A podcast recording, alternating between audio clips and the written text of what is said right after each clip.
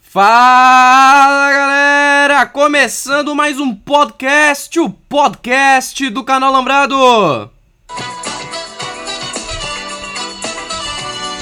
Bom, muito assunto para hoje.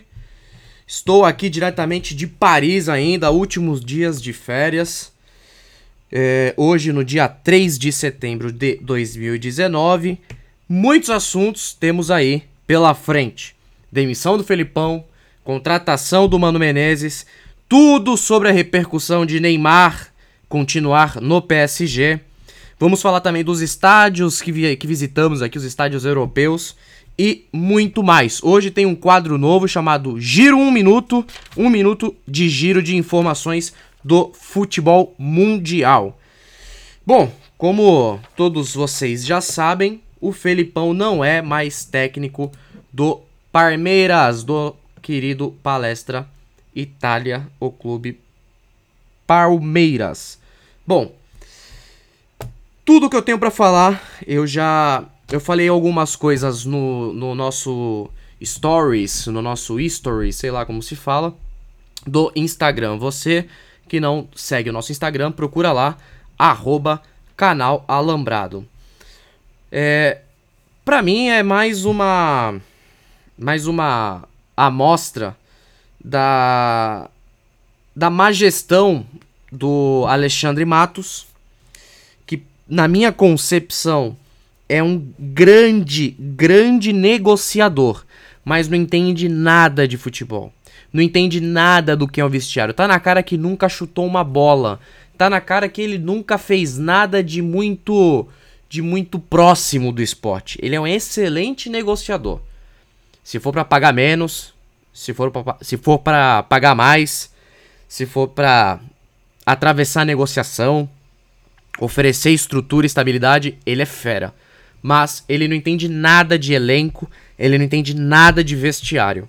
E para mim é o aproveitamento do Felipão no Palmeiras era de 69.3, quase 70%. Ele só tinha 9 derrotas.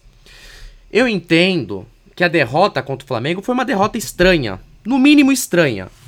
3 a 0, o, o time não jogou nada, colocou três volantes em campo. O, o, mas, porra, o, o time do Flamengo é uma máquina.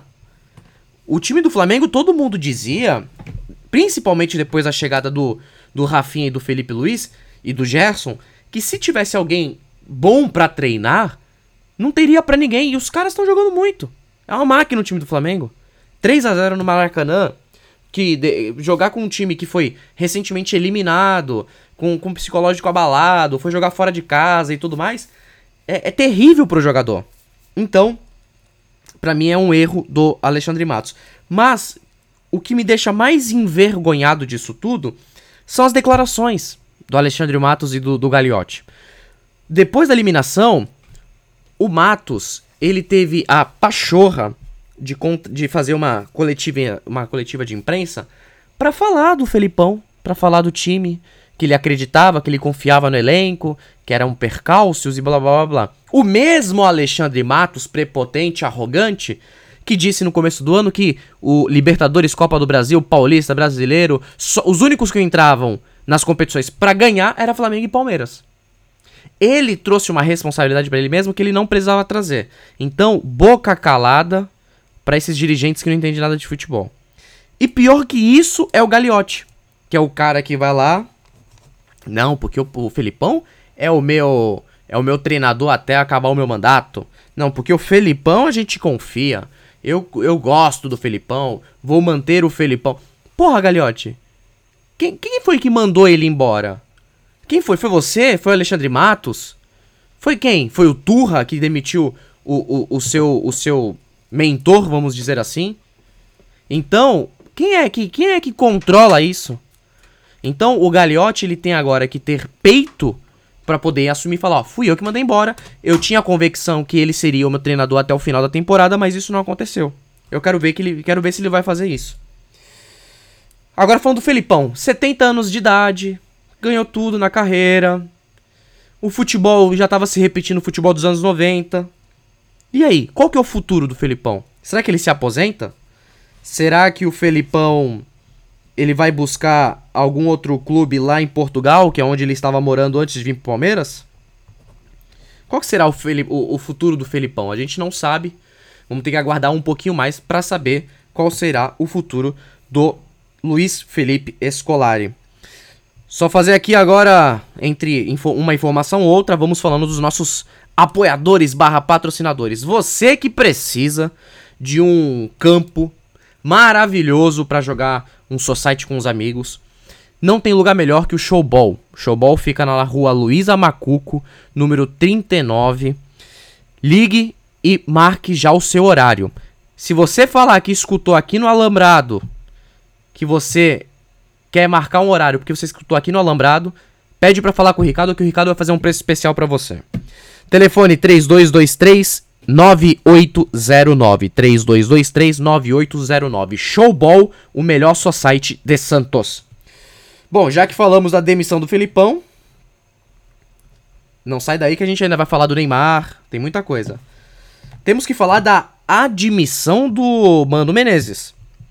Mano Menezes que pra informar os seus seguidores no Twitter, no arroba Mano Menezes, escreveu assim, abre aspas, grandes sonhos precisam de grandes decisões. Ao Palmeiras e à torcida, e à torcida palmeirense, o meu sim. Eu sou palmeirense, sim senhor. E ele continua o outro tweet falando, vamos trabalhar cada segundo para conquistarmos esse sonho juntos. Nossos adversários têm que ser os outros. Hashtag daria minha vida inteira para ser campeão. Então, fecha aspas. Então, o Mano Menezes mostra que está inteiramente engajado na, na proposta Palmeiras. Que vai de encontro com o que eu falei no último podcast: que se for para mandar o Felipão embora, não vá me colocar um tampão até dezembro. Já comece a pensar em 2020. Então, é uma decisão acertada, é um bom treinador, tem uma filosofia de jogo muito interessante, gosta de trabalhos longos, ficou três anos no Cruzeiro, ficou antes disso ficou acho que dois anos e pouco no Grêmio. Então gosta de trabalhos longos, ficou dois, quase três anos também no Corinthians. Gosto do Mano Menezes, é um bom nome. É... O que que o Mano Menezes tem a oferecer? Essa é a pergunta que eu tenho algumas respostas ele tem a oferecer a sua vitalidade ainda, por ser mais jovem do que o Felipão. Ele tem a oferecer uma, uma retranca inteligente ele vai jogar com volantes marcadores, com jogadores rápidos de ponta, gosta de jogo pelo meio, porque no Cruzeiro ele tinha Thiago Neves, Thiago Neves Robinho, ele tinha Rascaeta, então ele, ele, gosta de jogo pelo meio. O Mano Menezes não é aquele cara que gosta de dois pontas chegando até a linha de fundo para cruzar a bola. Ele é um cara mais inteligente, gosto muito do estilo de jogo do Mano Menezes. Acho que ele oferece mais entrosamento ao, ao Palmeiras. Acho que o Palmeiras precisa de um técnico assim. Que vá mostrar pro Felipe Melo qual é o lugar dele, pro Thiago Santos, pro Bruno Henrique, pro Johan, pro, pro Dudu, pro, pra todos os jogadores do Palmeiras ali que, que, que estão no meio de campo. Qual, quais são os lugares deles? E eu acho que isso é muito interessante. Concordo, concordo plenamente com um, um, tweet, um tweet do André Henning, que é o arroba André Henning, que é o narrador do Esporte Interativo, onde ele diz aqui: Sei que de início pode parecer uma troca de 6 por meia dúzia, mas não acho que seja bem assim. Se vencer a desconfiança, pode ficar 3, 4 anos no clube. Existia opção melhor? Talvez, mas aguardaremos. Então concordo com o André Henning que, se ele vencer a desconfiança, o, o Mano Menezes tem tudo, tudo pra, pra vingar e ficar muitos e muitos anos no Palmeiras, tá? Eu também gosto muito de uma referência minha, que é o Vitor Sérgio Rodrigues do Esporte Atrativo, é o arroba Vitor Sérgio, e ele fala também aqui na, no, seu, no seu Twitter sobre a, a, a, a, transação do Felipão pro, pro Mano Menezes, eu só não estou achando aqui agora, mas eu já acho e já falo para vocês aqui. A pergunta que eu quero fazer a vocês, ouvintes aqui do nosso podcast, é: o Mano Menezes é retranqueiro? Eu tenho a percepção que ele sabe se defender, mas eu não sei se ele é retranqueiro. Eu tenho realmente essa dúvida. É, eu não, não gosto do termo retranqueiro. Vamos ver ao decorrer do tempo o que ele tem para oferecer aos palmeirenses. É, bom, é, vamos parar de falar de Palmeiras. Chega de Mano Menezes, chega de Felipão. Vamos falar agora da repercussão do, do Neymar no PSG. Eu, eu fui pegar um Uber aqui na, na cidade, aqui em Paris, que a, a, eu tava até indo visitar o, o, Parque dos Príncipes, que é o estádio do Paris Saint-Germain, e perguntei pro taxista, falei, cara, você go gostou que o... Que, na verdade, eu pergunto, um amigo meu tava traduzindo em francês ali pro taxista, que o taxista ama futebol, ama futebol, falou muitas coisas bonitas do, do futebol brasileiro, falou só uma coisa que eu não concordo, ele falou que o Ronaldinho Gaúcho é o cara mais arrogante que ele já conheceu. Não... Não sei se é bem por aí. Cheguei pra ele e falei, cara, você fica feliz com que o Neymar fique aqui em Paris? Ele falou, eu fico muito feliz, muito satisfeito. Eu falei, é mesmo? Ele falou, claro, eu torço pro, pro, pro Lyon. eu falei, ah, entendi. Ele falou, não, esse menino, esse menino tá com a cabeça em outro lugar, ele não queria vir pra cá, ele achou que era o dono da cidade. Falou barbaridades do Neymar. E é a percepção para quem eu consegui ter um certo contato sobre futebol aqui em Paris que ele quis mandar na cidade, fica de bico quando quando não é o centro das atenções, não gostou do protagonismo do Mbappé na Copa do Mundo e, e depois voltando pro time, então é uma é uma repercussão muito negativa pro Neymar aqui em Paris. O Neymar, ele está na corda bamba, na verdade passou da da, da hora, né, do, com, com, com o torcedor parisiense, por quê? No primeiro jogo da temporada fizeram aquele protesto falando: Ei, Neymar, é, chiclete de bambu. É, então, falaram um monte de coisas lá pra ele. Então, o Neymar não tá muito, muito bem quisto aqui em Paris. Ele tem duas saídas, tá? Qual que é a primeira saída? É, ele jogar bola, tá? ele falar. Não, eu daqui a, a, daqui a porra da bola, que eu vou jogar o que eu sei jogar, e vamos ganhar o Campeonato Francês, a Copa da França, e vamos chegar pelo menos a, a semifinal da Champions League perdendo e caindo de pé. O que, que é perdendo e caindo de pé? Como o, o Tottenham. O, o, o. Quem foi o, o foi o Tottenham que jogou com o Tottenham, Tottenham e Manchester City. O Manchester City caiu de pé pro Tottenham. Caiu de pé na semifinal pro Tottenham. Foi um jogo maravilhoso. Aquilo sim dá orgulho e, e legitima o trabalho do Pep Guardiola e seus jogadores, porque caiu de pé. Coisa que o PSG não vem fazendo. Vem caindo precocemente para times que teoricamente eles tinham que ou bater bem de frente ou até passar pela, pela Liga dos Campeões. Essa é a primeira saída do Neymar. A segunda saída do Neymar é sentar no contrato e ficar esperando a próxima Copa do Mundo. É isso que ele pode fazer. Ele vai lá falar, pô, tô ganhando aqui meu rio de dinheiro, continuo sendo dono do mundo, dono de Paris, dane-se. Vou ficar aqui até 2022, vou jogar a Copa do Mundo porque o Tite tem que convidar o Mickey porque toda a festa é na Disney. Então ele vai ser convocado. Ele queira, queira, queira ou não, ele ainda é o nosso melhor jogador brasileiro e ele vai ter que vai ter que continuar, é, vai sentar no contrato e ver o que, que espera. Ele ficou tão chateado por não ter sido por não ter sido é, transferido para o Barcelona, que ele chegou a oferecer 20 milhões do próprio bolso para interferir na negociação. E isso foi uma notícia que pegou muito mal para a torcida do PSG. Vamos aguardar agora qual vai ser o, o, a entrega dele para a seleção brasileira nos amistosos, para ver como ele volta para o time parisiense após os amistosos. Agora o quadro novo para vocês. Eu vou fazer um giro de notícias aqui. Pegar notícias do futebol brasileiro e mundial e vou passar para vocês o novo quadro Giro de Notícias em um minuto.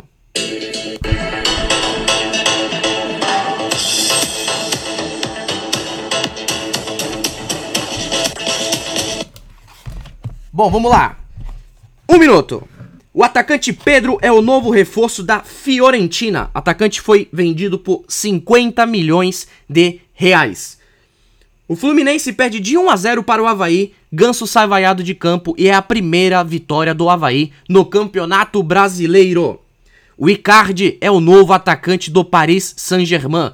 O clube parisiense confirma a contratação do atacante ontem por meio das redes sociais. Troca entre o goleiro Navas do Real Madrid e o Areola do PSG foi confirmada. Navas agora vem defender o clube parisiense após muitas alegrias no Real Madrid. O Real Madrid reincidiu o contrato do meia Lucas Silva, ex-Cruzeiro, está disponível no mercado. O Timão sobe para terceiro colocado no campeonato e já, já almeja os líderes.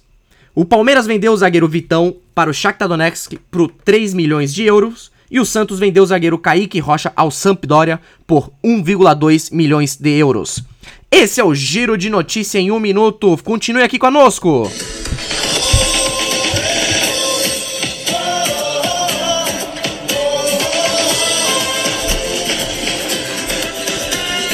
Esse é o quadro novo Giro de Notícias em um minuto. Continue aqui com a gente que ainda tenho mais um assunto para falar com vocês.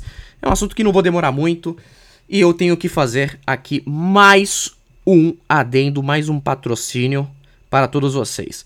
Você que precisa de marketing digital, você tem uma empresa, você tem um restaurante, um bar, algo que precisa de divulgação. Entre em contato com Bruno Ramires, um profissional de marketing digital. O telefone dele é 99208 8794.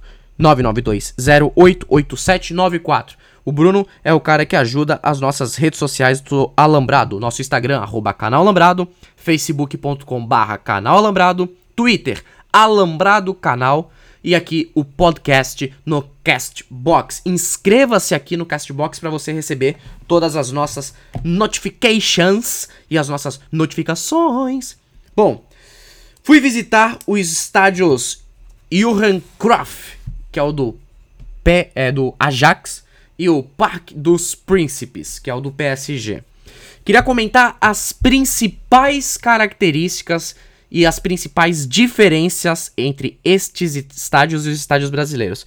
Eu já tive a oportunidade de conhecer alguns estádios no Brasil.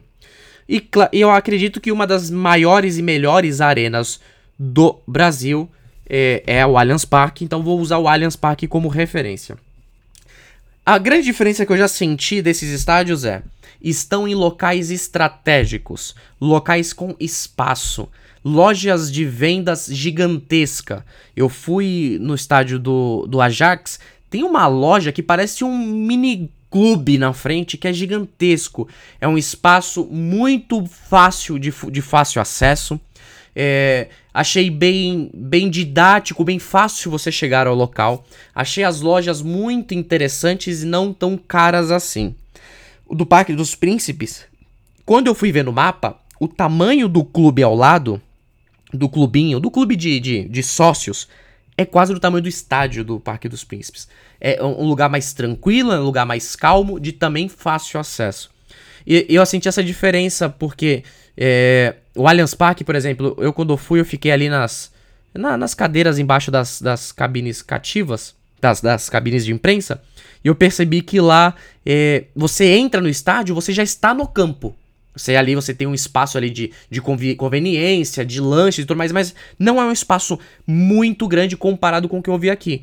É, a gente começa o tour do Ajax e, no, e do Parque dos Príncipes lá em cima e você vem descendo, você passa por uma infinidade de lugares. Então, para mim, o grande destaque é o espaço que eles têm para fazer as arenas ao, ao redor da arena e dentro da arena, que para mim é o mais interessante. Esse é um detalhe aqui que eu trouxe de conhecimento dessa minha viagem aqui de férias que eu aproveitei para falar sobre futebol. Eu quero agradecer a todos vocês por estarem aqui conosco. Um beijo a todos vocês. Estou voltando para o Brasil amanhã e eu continuarei com a nossa programação normal. Fiquem com Deus, fiquem com quem você acreditar. Um beijo a todos e a todos. Tchau!